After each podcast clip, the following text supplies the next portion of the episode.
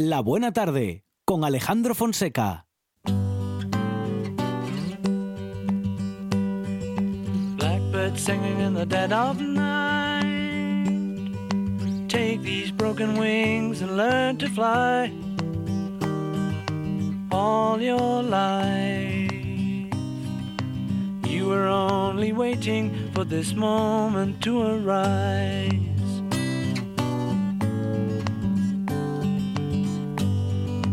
Blackbird singing in the dead of night. Take these sunken eyes and learn to see all your life. You were only waiting for this moment to be free. Blackbird fly. Blackbird fly dark black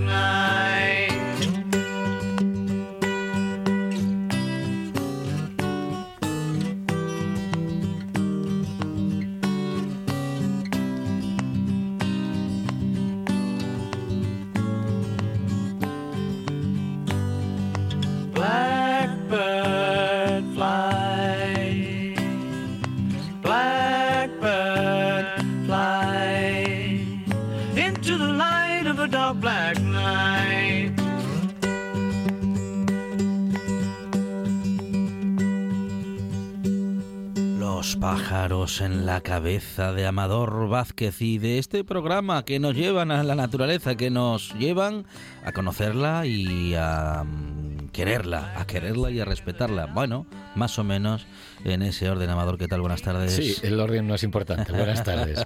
Lo importante es las dos cosas, ¿no? Amarla, protegerla Sí. y disfrutarla también, hay que decirlo, hay que disfrutarla. Es importante disfrutar Sí. de la naturaleza porque así vamos a a hacer más por ella, ¿no? Hay que, hay que ir a la naturaleza sin música, por ejemplo. Bueno, la música en los cascos podemos llevarla, ¿no? Sí. Pero, Pero, cuando de- estamos en el Mm. bosque está muy guapo Claro. escuchar los sonidos que nos rodean, ¿no? Y, Gente así va- identificar también las gente cosas. que va al merendero y tal, que ahí ah, en el merendero ya hay contacto con la naturaleza, Hombre, casi siempre está ahí Los- árboles. Los, merenderos suelen estar en, medio van- del monte, ¿no? Pero van con música. Ya, es que van, van a disfrutar de otro Encima- tipo de, Encima de hacen una, ambiente, una ¿no? selección musical que madre Ya, mía, un poquito de... encima, ¿eh? Eso ya depende de la persona, pero Sí. bueno, eh, los típicos domingueros que van al Sí. merendero a hacer las costillas y a estar allí con la familia, pues bueno, muchas veces no van a disfrutar de la naturaleza, sino Bueno. a eso, a comer Ah, fuera, al aire libre sí. y estar allí, pues bueno, bailando la salsa. si o... está- pero si está el bosque ahí al lado. Sí, pero si no se dan cuenta, si no se lo Ah. enseñamos, si no les decimos. Oye, que tienes algo más que, que las, que las costillas, ¿no? Sí. Y, que el chorizo criollo. Claro. Date una vuelta con los críos y, y busca y mira y, y escucha sobre todo. ¿eh? Hay está. que ir con los oídos muy abiertos Muy bien. y los ojos también. Por favor, ir sin altavoces a los lugares al aire Sí. libre. Es complicado, es ¿eh? complicado eso. No, los que andan por la calle con música Con y los móviles ahí a tope. No nos interesa escuchar todo el mundo Ya. la música que estáis escuchando. ¿Eh? ¿Y qué más? ¿Qué, qué más podemos pedir? Bueno, y que... Sean limpios y que no sí. dejen nada. Y Hay los que volverse con lo mismo que hay se que ir lleva. con una bolsa o dos vacías. Lo y mismo que se lleva, llenas- hay que traerlo de vuelta. Claro, hay que traerla llena de cosas. Incluso, aunque haya papeleras, a veces es recomendable Mejor, no dejarlo ni en las papeleras. casa, Sí, sí, eso sí. Se mete en una bolsa todo y luego en un Claro. contenedor que están cerrados. Eso es. Lo tira Mucho uno mejor, tranquilamente mucho mejor. y no cuesta nada. Sí, no cuesta nada. Otra cosa, pues bueno, son cosas orgánicas que no pasa nada porque Mm. dejemos un poco de Sí. pan o de Bueno, un poco fruta o algo que nos final- sobre por no, al allí. Al, final eso para los pajarinos. Eso, para que lo para- coma alguien o las Claro, hormigas o claro, cualquier claro, insecto que lo pueda aprovechar. Eso es. Tampoco se trata de dejar toda la basura No, por ahí. Dicen, pero bueno. ah, escuché en la radio. Que y- hay que dejar por ahí la comida y venga. todo lo que Todos los huesos de las costillas ahí tirados. lo No, dejamos no. aquí para los No se trata de eso, no, no, No. no. Si nos sobra un poco pan o nos sobra un poco de fruta o lo que sea, se puede quedar allí, no pasa Claro. nada. Pero La piel de la manzana, eso, por no, o el ejemplo. plátano, eso que se pudre, eh, no queda bonito, pero eh, Claro. sería el daño menos, eh, o sea, más visual que otra cosa. ¿no? ¿Eso en el bosque o tal? En la playa ya es otra En la cosa. playa no hay que dejar nada. En la playa hay que recogerlo todo. Muy bien. no se puede quedar ni colillas, sobre todo. Eso es malísimo. las Gente que colillas come en la arena. y, y, Y deja las mondas allí porque como son de- biodegradables, No, no, pues, no. no, no, no. Son biodegradables, pero mientras Pero tanto me lo clavo en el eso, pie. Eche usted en el contenedor de, orgánicos, ahí y son biodegradables. Eso es. No, no, en la playa no se puede dejar nada porque aparte sabemos que sube la marea y Pero se lo lleva al mar. mar, claro. Y ya es otro tema, ya no es lo mismo que en el bosque que se lo come cualquier animalillo o como Ujú. digo, muchos insectos que hay. En la playa es muy feo dejar ningún tipo de residuo. En las colillas es horrible encontrarse colillas y excrementos de perro, por favor, los dueños Por de perros. Sí, señor. que no, no se pueden dejar excrementos de perro en ningún sitio, pero en la playa menos aún, porque claro, allí enterradinos en la arena, uno no, uno no lo ve y va a sentar el culo luego en- encima de, de la caquita del perro, ¿no? Y no, no, no, eso es que cada vez hay más playas donde se admiten, bueno, las mascotas, ¿no? Y está muy bien, yo comprendo que los dueños y sus perros quieran disfrutar de la playa y demás. En nuestra ciudad, en Gijón, tienen unas épocas en las que pueden entrar y unas zonas que hay que recordar que no es toda la playa para los perros, aunque sea época de entrar los perros, que suele ser en invierno, otoño-invierno, cuando no hay eh, época de baños ni playa, pues se, se permite, pero solo de la escalera 2 a la escalera 8, recuerden, Ajá. de la 2 a la 8. De Todo la el resto de la playa no es para los perros. Sí, no, no hay muchos carteles, ¿eh? Eh, en todas las escaleras hay un cartel Sí. que lo indica. Lo que pasa Ah. que no está muy grande. A lo mejor es cuestión de que haya que ponerlo Mm. en, en tamaño, Claro. en tamaño No, cegato, ¿no? eh, a mí me gustaría uno que yo pueda, yo pueda ver desde la arena. Ya, mm, desde la arena, complicado, ¿no? Iba caminando el otro día y digo, uy, uy, aquí, aquí ya no veo perros, aquí seguro que ya no se puede. Mm, Intenté ver algún cartel y tal, pero no vi. No, no, no. En todas las entradas, en todas las bajadas, apuntan para el eh, otro lado, lo, claro. lo tienen puesto. ¿eh? Sí. Tanto las fechas en las que se puede entrar como en la zona en la que se puede entrar, que es de la escalera 2 a la escalera 8. En el resto de la playa no pueden estar los perros. Hay que compartir, la playa es para todos. Hay gente que va a hacer deporte, hay gente Sí. que también se baña en invierno Claro. y hay muchas aves migratorias ahora en estas fechas que están entrando. Una de las que vamos a hablar hoy, están entrando a las playas y, y los perros pues a veces las molestan y estamos hablando de aves que recorren miles de kilómetros, aves pequeñas o medianas, que les cuesta mucho esfuerzo llegar a nuestras costas y lo que quieren es descansar y comer, o a veces solo descansar. Y claro, eh, estos animalitos, por muy majos que sean, pues las molestan, las obligan a volver a levantarse y algunas de ellas muy fatigadas y muy con, con las fuerzas muy al límite, ¿no? Y esas molestias, aunque parezca que no son nada, pues les pueden provocar pues que algún depredador las coja o que se queden eh, sin energía para seguir luego eh, haciendo su, su vida cotidiana o, o su, o seguir su marcha hacia sus cuarteles de invierno, ¿no? Entonces, eh, por favor, dueños de perros, sean respetuosos con el resto de los usuarios de la playa. En Muy el bien. caso de las aves, Sí, son los más importantes. ajá. Claro. ¿Qué- eh, ¿Por qué? Bueno, pues porque son aves migratorias que Mm. vienen unas, unos días, vienen unas Ah, semanas, ah, ah. vienen una temporada Sí, sí. y, y no tenemos que tenemos que evitar cualquier cualquier acción que, que provoque que no que no sigan viniendo, ¿no? Es una riqueza tremenda eh, en toda Asturias, pero en nuestra ciudad, en Gijón, en, la que está el colectivo y en la que trabaja Picatuero, pues es, es alucinante la cantidad de aves que podemos ver en estos pasos de Ujú. otoño y primavera, sobre todo eh, de aves que son que solo las vemos en ese momento entonces claro es es un poco egoísta no pretender que el perro esté por toda la playa corriendo y Mm. ladrándola todo Mm. y, y, y- y molesta a estas aves no porque lo típico es ver al, al dueño o la dueña y el perro eh, azo- azotándola contra las gaviotas no Sí. porque hay gente que le tiene mucha manía a las gaviotas Ajá. y lo primero que se le ocurre es soltar al perro y, y echárselo a las gaviotas para que las levante, ¿no? Que, ah, que se vayan de aquí. Esas actitudes hay que ya, eh, hay que, hay Eh, que eliminarlas, hay que... La eh, playa es más, más sitio para de la gaviota que... en invierno sobre todo. que nos- que pa' en invierno sobre ¿no? todo, ¿no? Sí, Porque en sí. verano la tenemos copada nosotros la playa, todos los humanos que quieren ir a la playa con, bueno, con razón y con derecho, pero en invierno que ya es el tiempo que está malo y demás, aunque se vaya a la playa, hay que tener en cuenta que ya la, la playa tiene que ser de las aves migratorias y de las aves marinas, ¿no? Y hay que respetarlas, ¿eh? es muy importante. Eso es. Eh, Amador Vázquez es responsable de Picatuero Naturaleza, www.picatueronaturaleza.es y también integrante del colectivo ornitológico Carballera del Tragamón. En Picatuero pasan cosas, Amador. Sí, este mes estamos con los talleres de ilustración científica en el Muja, este fin de semana, sábado y domingo, a las doce y media, eh, perdón, a las doce, sí, a las doce y media, y dedicado a la ilustración científica botánica. ¿Eh? unos talleres muy interesantes para toda la familia, muy económicos, un precio muy asequible que se hacen en un museo público y de esta manera animamos a todas las familias a que se acerquen a conocer el Muja si no lo conocen y aprovechar para hacer esta participar en estos talleres que bueno nos, nos parecen muy interesantes. Muy bien. Em, bueno, se conoce el, el, Muja en detalle y además la historia también en, detalle, ¿no? Claro, claro. Es que el Muja es un museo tremendo porque nos cuenta eh, cosas que, que ya no podemos ver, nos cuenta cosas que han pasado hace muchos millones de años y un poco los orígenes, ¿no? Los orígenes de, de, todo lo que ha pasado en este planeta desde entonces. Entonces es muy, muy interesante, muy didáctico, es un museo muy guapo y ahora que tienen esos, esas reproducciones de dinosaurios en la parte exterior, una gran cantidad de ellos que, bueno, hacen las delicias de los pequeños y no tan pequeños, pues es muy recomendable para pasar un, un día muy entretenido, ver los, los, las reproducciones de dinosaurios que tienen fuera, ver el museo, ver los fósiles, ver todo el proceso de los diferentes eh, evolución de los diferentes dinosaurios y, y, luego bueno participar en el, nuestro taller que es de hora y media, es cortito, pero uh -huh. muy intenso, en el que vamos a conocer, bueno, pues algunas plantas y vamos a intentar saber, pues bueno, qué es eso de la ilustración botánica, Ajá. para qué se usa mm. y sobre todo, bueno, intentar practicarla, ¿no? Vamos a intentar que todos podamos hacer un dibujillo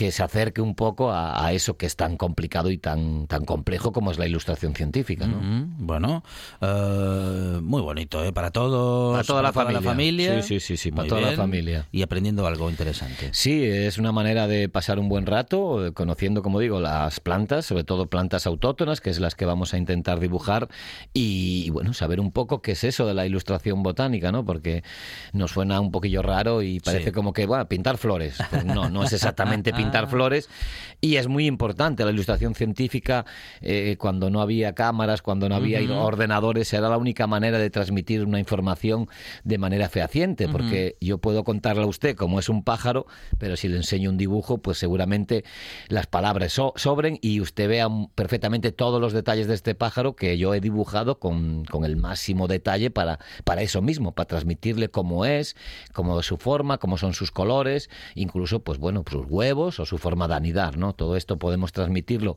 mediante ilustraciones y, y es algo muy básico, pero tremendamente, bueno, divulgativo y didáctico, ¿no? Uh -huh. Muy bien. Recordamos entonces, eh, es este fin de semana, Sí, ¿no? este fin de semana, sábado y domingo, en el Muja. Eh, hay que apuntarse. Ilustración botánica, sí, hay que, bueno, eh, se puede ir sobre la marcha, pero sí, para sí. no quedarse sin plaza hay mm. cuatro, cuatro plazas, o sea, para pa cuatro familias nada más, con lo cual, con esto del COVID tenemos una limitación de de plazas y, y, bueno, hay que ir corriendo a apuntarse. ¿eh? Son dos días, con lo cual, pues bueno, hay para ocho familias y, y, el siguiente fin de semana tendremos también el de insectos, ilustración científica de insectos. Ah, muy bueno. Y el último fin de semana del mes tendremos pues la de dinosaurios, que ya siento decir que ya está toda completa. Uh -huh, uh -huh. Es algo que tiene mucho tirón, el tema de los dinosaurios y la ilustración que se llama paleoarte, uh -huh. ¿eh? la ilustración de dinosaurios y de los entornos en los que vivían, eh, se, se conoce como paleoarte y bueno, es, es muy muy interesante y,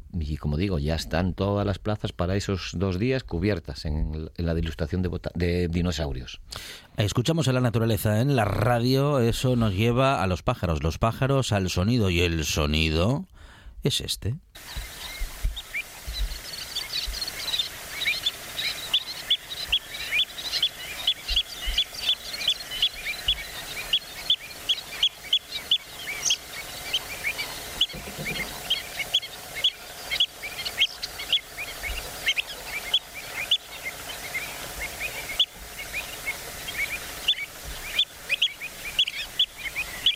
Sonido constante ahí. Sí, ¿eh? muy fino y, y, vemos que hay varias, varios eh, sonidos eh, al mismo tiempo, o sea, de varios individuos, porque es una colonia, una colonia de cría. En este caso, además, es en España, está grabado en España, de esta, esta ave preciosa, esta ave increíble que es la aboceta. La boceta que se conoce en asturiano como la cigüeñina la cigüeñina pinta por esos colores que tiene, blanco y negro, ¿no? Es prácticamente blanca con la cabeza y el cuello, la parte de atrás del cuello negra uh -huh. y luego unas franjas negras en, en el cuerpo y las puntas de las alas negras, ¿no?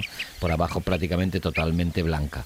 Un ave de tamaño mediano, una limícola de tamaño mediano, 46 centímetros y entre 67 y 77 de envergadura, ¿eh? tiene una, una potente eh, envergadura de ala ave migratoria, ave que podemos ver en, el, en los pasos de otoño y primavera, en el posnucial y prenucial o sea, antes de criar y después de criar. Y también es una ave en la que hay colonia en, nuestra, en nuestro país, ¿eh? en la zona de Levante y en tanto en la zona catalana como en la zona eh, andaluza eh, hay colonia de, de, nidificantes de esta ave preciosa, esta ave que en los griegos le llamaron recubrirrostra aboseta. Recubrirrostra porque tiene el pico largo y curvado hacia arriba. Es una de las pocas aves que tiene el pico eh, de esta manera, ¿no? Muy largo y curvado hacia arriba, ¿eh? curvado hacia arriba de una manera tremenda. Como digo, blanca, patas largas, mm, con, con franjas negras en el lomo y en la, en la zona de las alas punta de las alas negra y la cabeza, la cabeza, eh, la zona de arriba y la zona de atrás eh, también negra. Un ave que con esas patas largas puede andar en, en, aguas someras, pero también en aguas con un poco más de calado.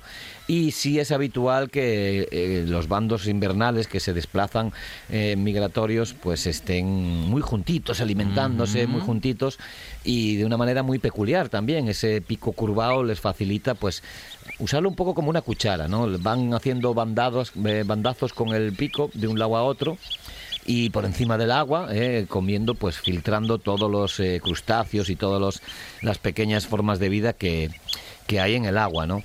Un ave que anida también en el norte de Europa, que son las que podemos ver ahora en paso.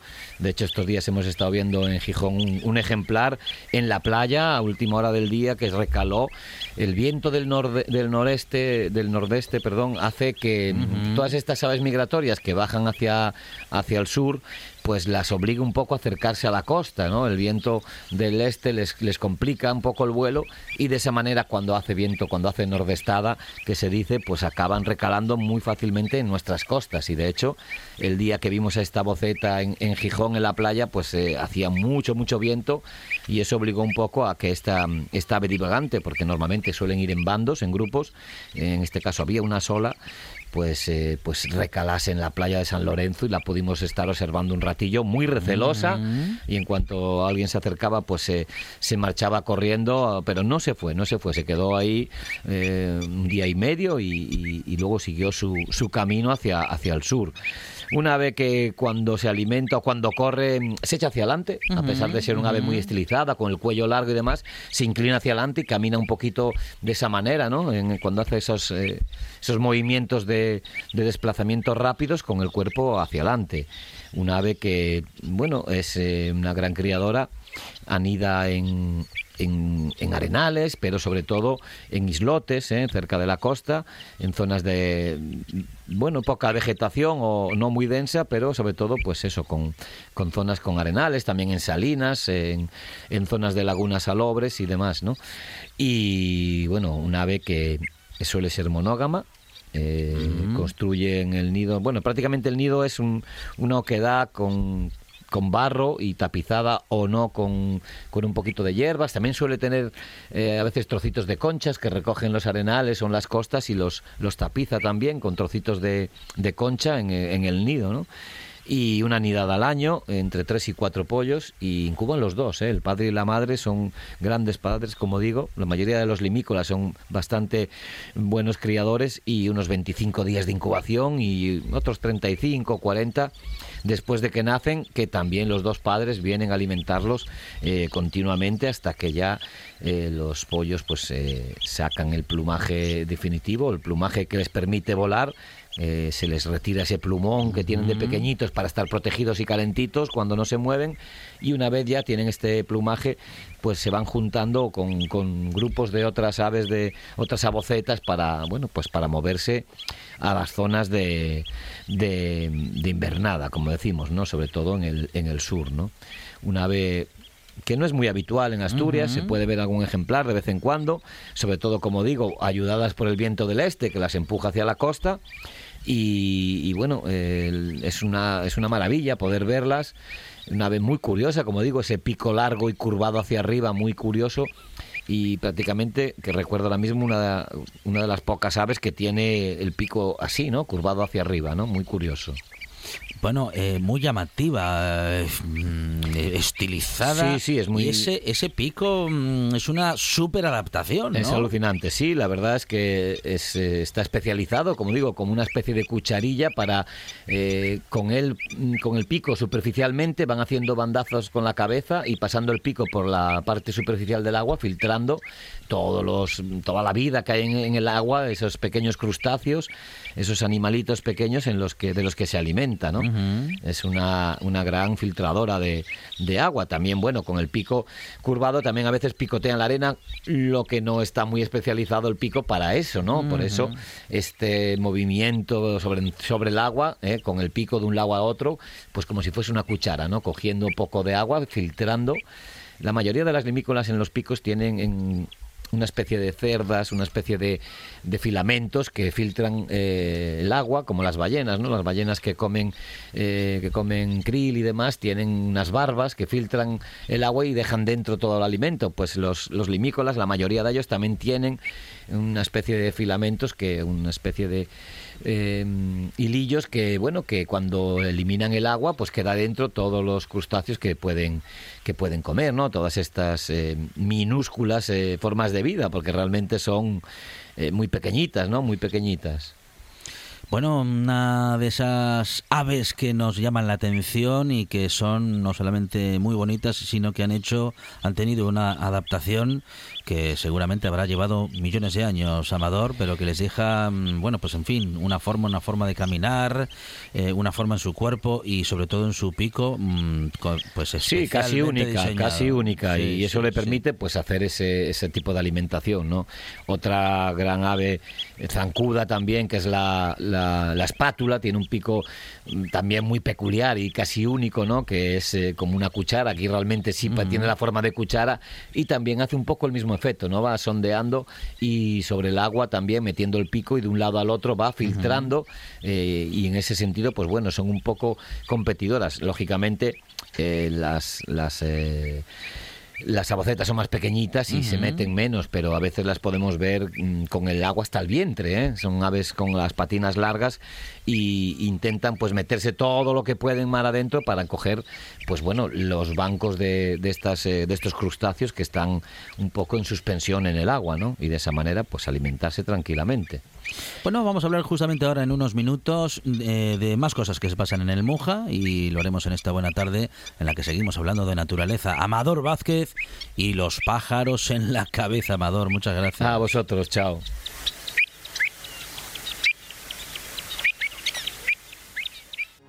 Queremos ser los primeros en llegar, los primeros en saberlo, los primeros en decirlo. La actualidad no espera. Por eso te contamos las noticias de Asturias antes que nadie. Asturias Hoy Primera Edición. De lunes a viernes a las 7 de la mañana. Una de vinilos al ajillo, dos de micros al cabrales, tres de cables afogados. Oído cocina. Carlos Novoa se cuela en las mejores cocinas del país Astur. De lunes a viernes, a las 11 de la noche, Oído Cocina con Carlos Novoa.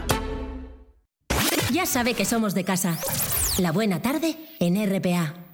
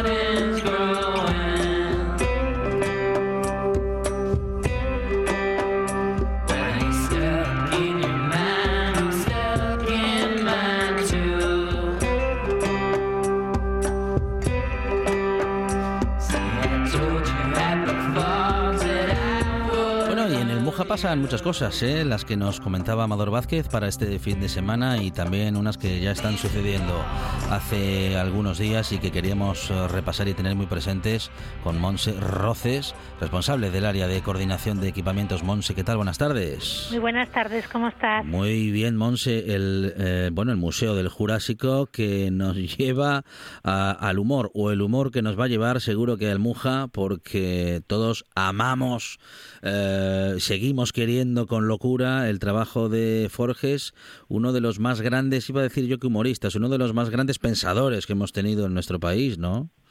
Efectivamente, y tenemos justo una oportunidad en el Museo Jurásico de Asturias hasta el 24 de octubre a través de la muestra de la exposición temporal La ciencia según Forges.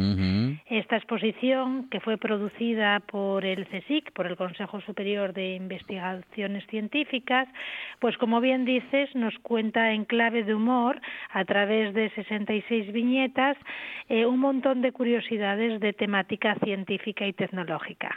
Ahí estamos, porque mm, Forges que se ha ocupado de todo lo que nos interesaba, que bueno, seguramente también era algo que le interesaba a él, pero que en cualquier caso nos ha puesto como sociedad en eh, bueno, pues en muchas pistas, ¿no?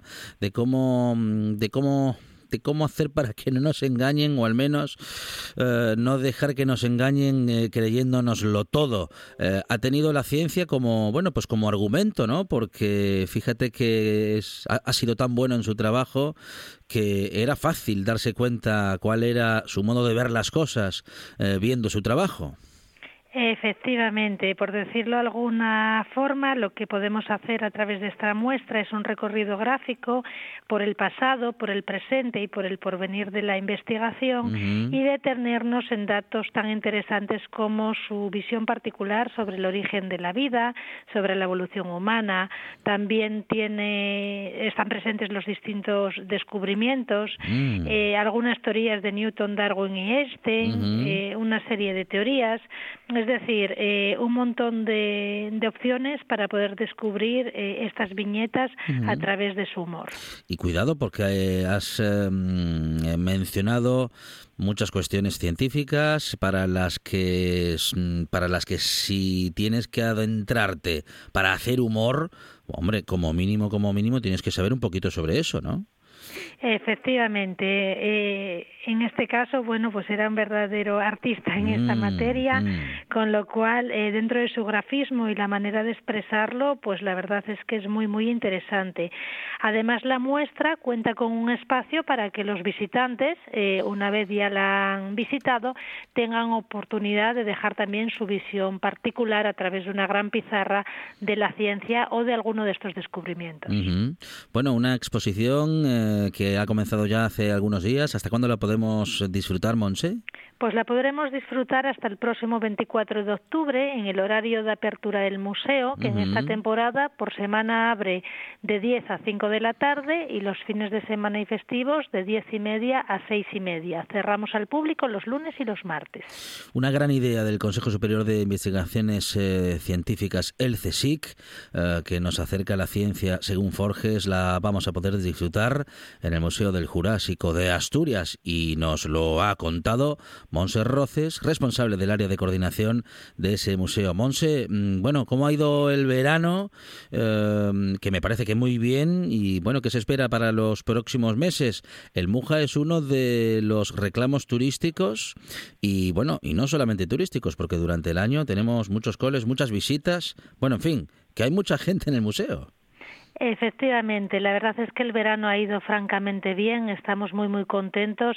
Acabamos de dejar detrás un puente estupendo, el puente del Pilar, con muchísima afluencia de público y participación en las actividades que promovemos y esperamos, bueno, pues en este trimestre eh, nuestro deseo es que los coles, los centros escolares comiencen a salir de sus aulas, nos visiten especialmente por semana porque tenemos una programación muy variada para ellos, no solo con un carácter presencial, sino también tenemos una serie de recursos online con opciones de conexiones en directo con los propios centros para que todos encuentren en el MUJA, en la paleontología y en el mundo de los dinosaurios una oportunidad durante este curso escolar.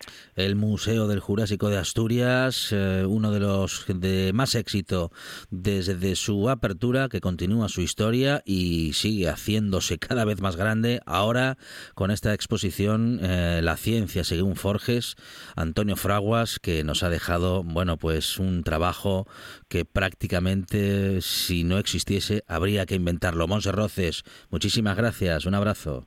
Un abrazo, hasta pronto. Un programa de viajes, turismo, aventura e historia lleno de contenidos didácticos con los que aprender y divertirse. Un escaparate turístico donde se incluyen información sobre casas rurales, hoteles, gastronomía, turismo de aventura, senderismo, festivales. Voy a volver a salir y quiero que me aplaudáis como si fuera yo que sé. Un buen día para viajar. Un programa de apoyo al sector turístico de Asturias. Los sábados y domingos a las 10 de la mañana. ¿Es un documental sobre lobos? No, hija, no. ¿Es una película de terror? No, hija, no. Entonces, ¿qué es? Como no se hace con él, porque lo, lo había primero, o sea, yo- se quedó como para. Noche de Lobos. Tu lugar de encuentro con el rock and roll y el heavy metal en RPA. La madrugada del domingo al lunes de 12 a 2 de la mañana. Noche de Lobos. Hombre, que, que vengan, que vengan. Y como lo habían venido todos, se guardó al más pequeño, pero no lo había devuelto antes, porque se lo había traído. Nueve de cada diez soñadores recomiendan escuchar La Buena Tarde. El décimo está dormido, roncando y no se entera de nada. Qué pena, hombre. Usted, usted, despierte y escuche La Buena Tarde en RPA. La siesta es para el fin de alma de cántaro.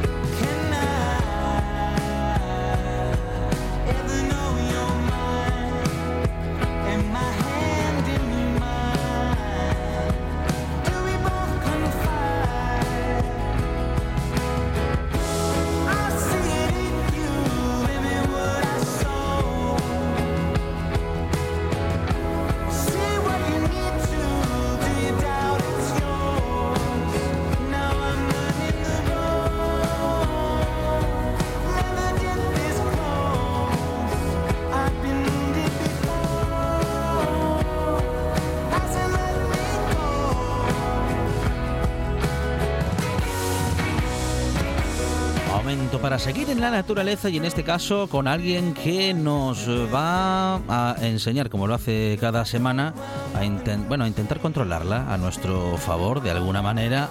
Esto es eh, el arte de la jardinería, esto es el arte de la agricultura. José Manuel Pérez, ¿qué tal José? ¿Cómo estamos? ¿Qué tal Alejandro? Esto es el arte de pasar una buena tarde contando cosas verdes. Qué bueno, qué bueno. Eh, Laderas del Naranco, Laderas del Naranco es el canal de José Manuel Pérez, al que podemos mm, ver eh, justamente en su canal de YouTube y en donde podemos conocer estos eh, secretos, los que escuchamos en la Buena Tarde y otros muchos, ¿eh? con vídeos incluidos en los que nos enseña muchísimas cosas, José.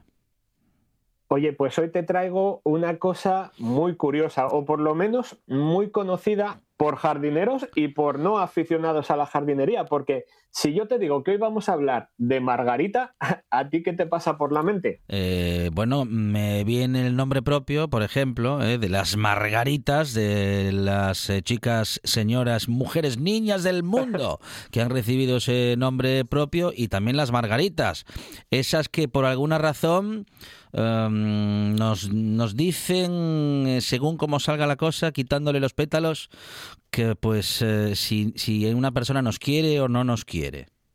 Efectivamente, qué clásico ese, ese juego de deshojar la flor. Y es que la mayoría de la gente, cuando tú dices margarita, pues los más foliseros pensarán en tequila, sal y limón, pero los más románticos piensan en eso que me estás comentando, que es la tradición de deshojar esa flor con la incertidumbre del enamorado o la enamorada que dice me quiere, no me quiere mientras va quitando pétalos, ¿no? Mm. Y es que es una costumbre que antes era muy popular entre enamorados, ahora ya igual no tanto, ahora estamos más enganchados al WhatsApp y a las redes sociales, pero antiguamente había quien se hacía esa pregunta mientras iba deshojando la margarita y al terminar en el último pétalo encontraba la respuesta a su pregunta, aunque si nos paramos a pensar un poco, pues tampoco habría necesidad de destrozar la flor deshojando todos los pétalos de la margarita, porque bastaría con contar los pétalos uno a uno, y si el número es par,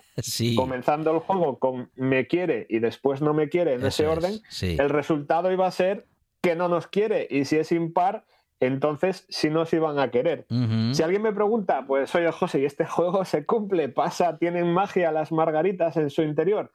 Pues sinceramente os diría que pasar el tiempo con la margarita deshojándola es una, es una tontería y lo que hay que pasar es ese tiempo con la persona que te atrae, que te gusta o a la que quieres para que las cosas salgan bien o al menos para que tengan la oportunidad de, hacerlo. Lo que sí os puedo asegurar a todos es que si hacemos este juego con varias flores diferentes, es decir, cogiendo distintas margaritas de, de, una mata, la respuesta no va a ser nunca la misma. Y es que, curiosamente, las margaritas siguen la famosa secuencia de Fibonacci, y es que hay distintos ejemplares con distintos números de pétalos, por lo que nunca vamos a saber cuántos pétalos tiene la flor que cogemos, salvo que los contemos. Así que no vamos a saber nunca a ciencia cierta si nos quiere o no nos quiere. y, bueno, ¿qué, también funciona, José, el, el método? Eh, ¿Coincide, no coincide? Mm, ¿Depende de uno más que de la flor? Yo creo que en este caso depende más de uno que, de la flor. Al final, las relaciones personales son cosas de las personas y hay que cuidarlas, al igual que cuidamos las plantas para que prosperen. Aquí hablo un, un pequeño paréntesis y os cuento, como curiosidad general, que las hojas de una planta siguen una, una disposición, una organización que se llama filotaxis, que permite que las hojas de arriba no den sombra a las de abajo. Esto permite que pues, la luz tenga, la, planta, la flor tenga una adecuada iluminación y que el agua de lluvia pues, vaya resbalando y no se quede atrapada por el camino entre las hojas o los pétalos hasta las raíces. Esto es una cosa curiosa que no solo le pasa a las margaritas, le pasa a, la mayoría de las plantas. Y hay otra historia curiosa de las margaritas que creo que tiene una tradición oriental o que tiene sus orígenes por, por Asia, y es que los enamorados, fíjate lo que son las cosas del amor y de la naturaleza, cogían un pétalo fresco de la margarita, se lo guardaban en los pantalones y si al terminar el día seguía fresco, quería decir que el amor era correspondido, pero si mm. se marchitaba, ese amor pues no era factible, no iban a salir bien las cosas. Y digo yo, qué tipo de trabajo tienes que hacer, tendrías que ser político por lo menos, para estar todo el día con un pétalo en el bolso metido y que aquello no acabe chuchurrío.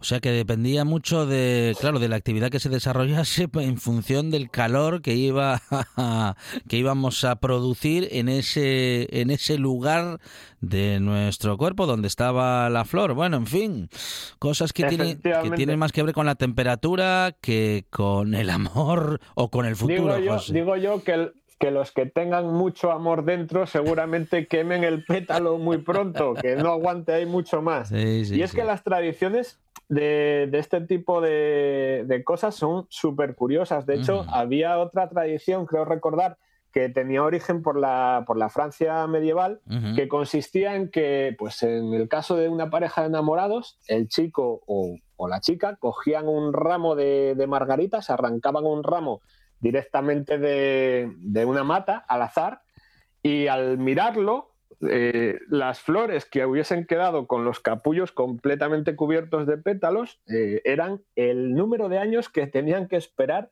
para casarse. Y digo yo, cuando se quieren de verdad, Tú imagínate que tengas buen pulso y no te caiga un solo pétalo. Menuda tela, tener que esperar cuánto tiempo. Es curioso, ¿verdad? Eh, sí, sí, sí, sí. Bueno, bueno, bueno, bueno. ¿Cuántas tradiciones, no? En todo el mundo con las margaritas, José.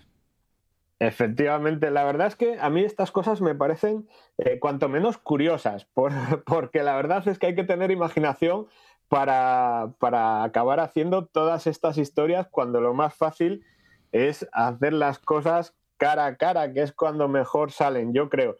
Eh, dicho esto, yo recomendaría a los enamorados que en vez de deshojar las margaritas, arrancar los ramos al azar, eh, que las junten en un ramo bonito y las regalen, pero para que estén así frondosas eh, y que el regalo sea bonito, pues tienen que tener en cuenta unos cuidados. Y eso para mí ya no tiene secretos y ahí sí que puedo darles unos buenos consejos para que el ramo de flores sea bonito y pues si a la persona que las va a recibir le gusta, le parezca un detalle interesante y que pueda salir algo más de ahí. bueno, lo de arrancar flores, mm, ¿qué, hacemos, José? ¿Lo, lo, animamos a ello o mejor las flores las dejamos donde están? Yo te diría que hay que animar a cultivar las flores y luego, pues, ¿por qué no? Una vez que las tenemos cultivadas, al igual que en los frutales recogemos la fruta, podemos cortar, no arrancar, sino cortar con cuidado esas flores para preparar un ramo bonito. Y oye, hay a quien le gusta adornarlas, como comentábamos en otro programa, adornar rincones de la casa con ellas o regalarlas y tener un, bonito detalle. Y aquí, aunque las margaritas son unas plantas muy resistentes que pues apenas sufren eh, plagas, eh, se pueden cultivar prácticamente en cualquier tipo de suelo, eh, tanto a pleno sol como en semisombra. Eh, no van a tener tampoco problemas con el frío. Fíjate aquí en Asturias, con los cambios de temperatura que tenemos y con las pelonas que caen algunos inviernos, y tampoco con el calor, ni siquiera con las heladas, porque cuando se queman, luego vuelven a rebrotar. Pero eso sí, tenemos que tener en cuenta pues, detalles como, por ejemplo, el riego. Es importante en el cultivo de las margaritas pues, aplicar un riego suave, poquita agua de cada vez y aplicarlo cada dos o tres días cada poco tiempo en poca cantidad, siempre con cuidado de que no se produzca un encharcamiento, porque son todas las plantas, pues al final puede dar algún problema de, podredumbre en la raíz, puede provocar algún tema de asfixia y, matar la planta. Y luego, pues en invierno podemos abonarlas con un poco de materia orgánica y aquí un truquín de jardinero experto que os digo hmm. eh, para mejorar la floración en primavera, para que esas flores estén hermosas y frondosas, como digo yo, pues un chorrete de guano líquido, de abono líquido orgánico, les va a venir fantástico para que esas flores abran y se vean grandes y bonitas. y ahora alguien me puede decir, oye José, ¿y si, ¿y si yo tengo ya margaritas plantadas hmm. y tengo problemas y se me marchitan? Pues probablemente si se marchitan es porque les falte agua. Hay que escarbar un poquitín con la mano en el suelo, así como le gusta a Monchi, para mancharse, para poder ver si realmente ese terreno está con humedad o no, y echar un riego suave cada dos o tres días, como comentaba antes. Si las flores sí se, sí se consiguen, pero duran muy poco tiempo, y una vez que abre la flor, al poco tiempo se empieza a marchitar o se apagan los pétalos, pues probablemente tengan un exceso de luz o de calor. Entonces yo recomendaría cambiarlas de ubicación a un sitio que sea un poco más fresco.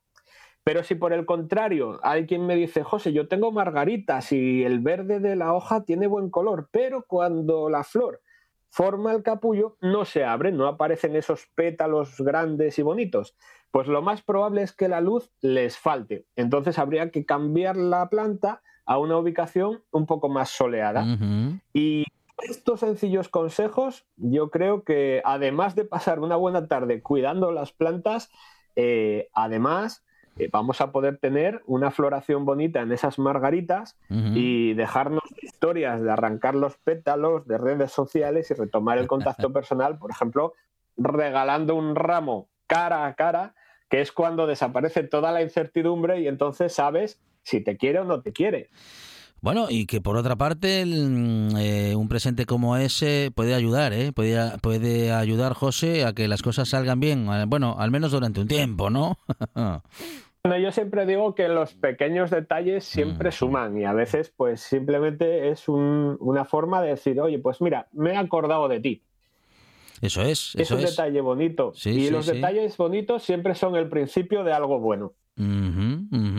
Eso es. Bueno, eh, como decimos muchas veces, eh, José, la arquitectura de las plantas, la arquitectura de la naturaleza que nos pueden poner en, bueno, pues en casa, en cualquier ambiente, en el balcón o bueno, en el pequeño jardín que podamos tener si tenemos esa suerte, o incluso en una finca donde no tengamos, mm, bueno, digamos que demasiadas cosas, pero que con las plantas, árboles y demás podemos darle, podemos darle forma, podemos darle vida. Efectivamente, lo comentábamos en otro programa, que se pueden crear espacios eh, muy bonitos con diferentes temáticas, tanto en sitios abiertos como un jardín, como en terrazas urbanas, eh, depende de la amplitud y depende de lo que queramos conseguir, formando setos, formando pequeños espacios eh, floridos, con color, que sobre todo en primavera alegran mucho por el colorido de las flores y por el aroma, que muchas flores también, aparte de lo bonito que tiene la imagen de ver la zona florida, te embriagan con ese olor bonito, ese olor suave y agradable que parece que te activa con energía positiva. Eso es. José, mm, lo de las eh, plantas que dan flores es algo que podemos hacer durante todo el año, eh, eligiendo, bueno, en fin, eligiendo la que sea de la época o eso es algo que tenemos que reservar únicamente para la primavera. Efectivamente, eso es algo que tenemos que elegir en función, sobre todo en función de la zona en la que estemos cultivando, en función del clima. Es, va a ser el, factor más determinante. Y al igual que tenemos, eh, que pasaba con los setos, con, los árboles, que algunos tienen hoja perenne y algunos tienen hoja caduca, que algunos en el invierno son un jardín de palos y en primavera una hermosa brotación verde, pues con las flores pasa lo mismo. Hay algunas que son perennes y todo el año vamos a tener algo de color y hay otras que suelen ser, por desgracia, eh, digo, o como desventaja, las más grandes y las más bonitas, que son las que florecen en primavera. Y es que la primavera al final es la época esencial o la época pues más vistosa con todas las floraciones. Ya sabes lo que dicen, que la primavera la sangre altera y puede que parte de la responsabilidad la tengan los aromas, los perfumes y esa maravilla de color que aportan las flores. Eso es. Las margaritas, José, mm, es algo, es una de esas flores que podemos plantar en cualquier momento, con que logremos que tengan, bueno, pues el calor suficiente, lo podemos lograr o lo tenemos que ir practicando para y esperar a la próxima primavera. Pues mira, la época ideal para sembrar siempre va a ser la primavera, pero porque bueno, es el momento con condiciones ideales en el que la planta despierta la actividad y vamos a tener también eh, más, más, visibilidad sobre lo, que, sobre, sobre lo que hagamos. Vamos a ver antes el resultado pero también podemos plantarlas en otoño, no hay ningún problema. Yo siempre digo que al final va a depender un poco de cómo sea la, la planta que consigamos. Si la tenemos enmacetada en una pequeña maceta, aunque sea invierno, si no tiene flor y tiene la raíz bien, el desarrollo de la raíz bien, y no hay riesgo de heladas, que es el problema más grande del invierno, en maceta podemos plantar todo el año. Si no, pues vamos a tener que tener un poco más de cuidado y si lo hacemos en primavera tendremos buenos resultados por el clima, si lo hacemos en verano tendremos que tener mucho más cuidado con las necesidades de agua, con el riego. Si nos queremos complicar un poco, cualquier momento del año en el que no haya heladas es bueno. Si queremos ir a lo fácil, vamos en primavera a tiro fijo. Y lo único que tenemos que tener en cuenta con las margaritas, que son súper resistentes, son algo así como el geranio, que es todoterreno y que resiste casi casi cualquier mano eh, inexperta de jardinero.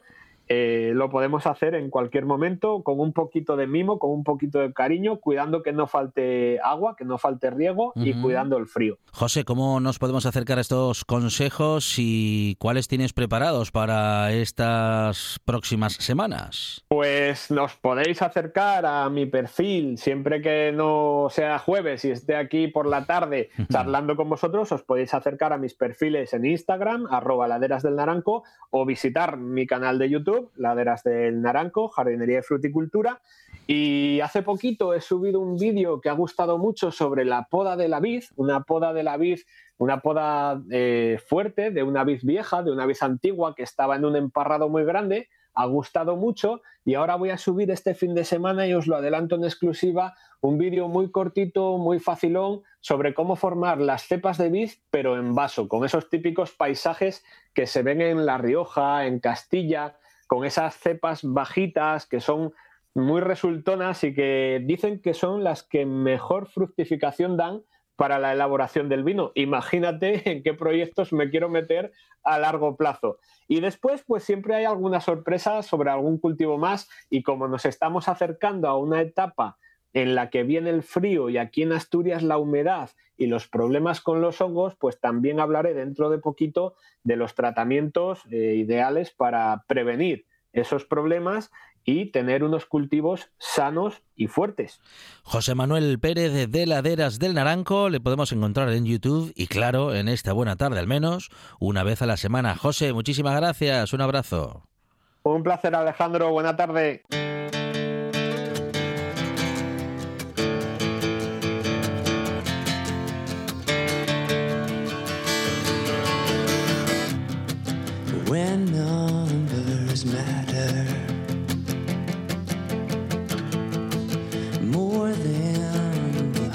Hemos aprendido muchísimas cosas en estas cuatro horas de radio. También nos hemos divertido, hemos podido escuchar buena música. Vamos, lo que viene siendo una buena tarde de radio. Regresamos mañana aquí a RPA a partir de las 4 de la tarde, porque lo que más nos gusta es la radio, porque lo que más nos gusta es poder ofrecerte más buena tarde y más radio.